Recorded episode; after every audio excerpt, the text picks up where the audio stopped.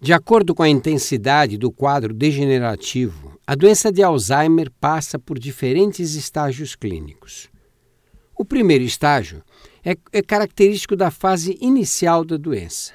Os sintomas que mais chamam a atenção dos familiares e amigos são as alterações da memória, da personalidade e das habilidades espaciais e visitais e, e visuais do portador de Alzheimer.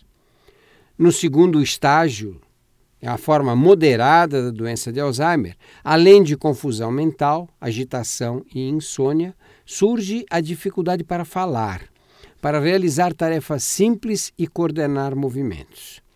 A doença atinge a forma mais grave no estágio 3, são sintomas típicos do estágio 3: incontinência urinária e fecal, dificuldade para comer, deficiência motora progressiva, delírios e as obsessões.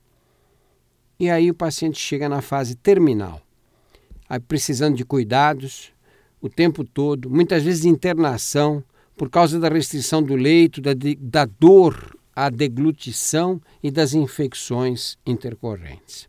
Em alguns casos, a doença de Alzheimer evolui lentamente. O paciente consegue manter níveis funcionais razoáveis por muitos anos. Em outros, a deterioração é mais rápida e ocorre em velocidade constante. Há casos ainda em que a doença de Alzheimer evolui com surtos de piora, seguidos de fase de estabilidade que chegam a durar um ano ou mais.